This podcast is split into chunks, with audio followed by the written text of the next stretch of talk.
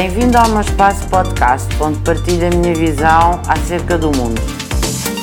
O Dia Internacional uh, da Mulher, o dia 8 de março, é sem dúvida um dia uh, muito relevante no calendário internacional e, portanto, também celebrado naturalmente na República Portuguesa. E é um dia que diz respeito às mulheres e aos homens portugueses. Lembrar-nos das palavras de Hillary Clinton na Conferência de Pequim, quando disse que os direitos das mulheres são direitos humanos e os direitos humanos são direitos das mulheres. É efetivamente uma luta constante e hoje devemos ter muito a atenção na questão do, do exemplo das mentorias. Portanto, as mulheres que atingiram determinados patamares devem ter a preocupação de ser mentoras de outras para que elas tenham todas acesso a uma melhor condição de vida, a uma melhor educação, a melhor trabalho e uma luta que nunca está concluída, que é para trabalho igual, salário igual. Está no nosso Código do Trabalho, está nas várias convenções da Organização Internacional do Trabalho e nós ainda não conseguimos que as mulheres ganhem o mesmo que os homens, principalmente em lugares de chefia, em lugares de topo. Quando temos um homem e uma mulher, regra geral, o homem ganha sempre mais que a mulher.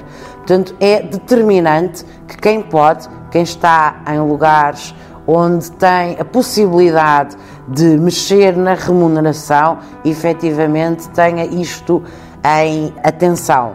Nunca promover a discriminação.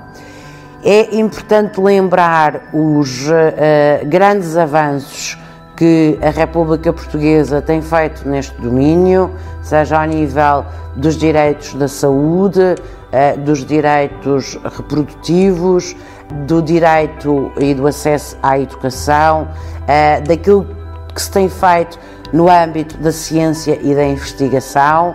Uh, se virmos o número de estudantes inscritos em programas de doutoramento, temos cada vez mais mulheres, temos cada vez mais mulheres a concluir o ensino superior e temos cada vez mais mulheres a acederem ao mercado de trabalho. Há um longo caminho a percorrer e dizer que os direitos das mulheres estão um, todos devidamente uh, exercidos na sociedade é mentira. E, portanto, há que encarar o problema de frente. Uh, gostava de dar nota que durante a pandemia um número muito significativo de novos desempregados inscritos no centro de emprego foram mulheres grávidas e, portanto, a lembrar que isto não é permitido pelo Código, mas no mundo real, efetivamente, são as mulheres sempre as mais desprotegidas. Portanto, é fundamental, quando saibamos que estas coisas acontecem, nós façamos uma queixa junto da ACT e exerçamos os nossos direitos de cidadania. Se tivermos homens e mulheres com direitos e deveres iguais, nós teremos uma democracia plena e é isso que queremos para a República Portuguesa. Uma mensagem, eh, portanto, para todas as mulheres de empoderamento, uma mensagem de força, uma mensagem de nunca desistirem e de darem sempre um passo em frente, sem nunca terem medo de que é para avançar e nunca para recuar. Feliz Dia da Mulher!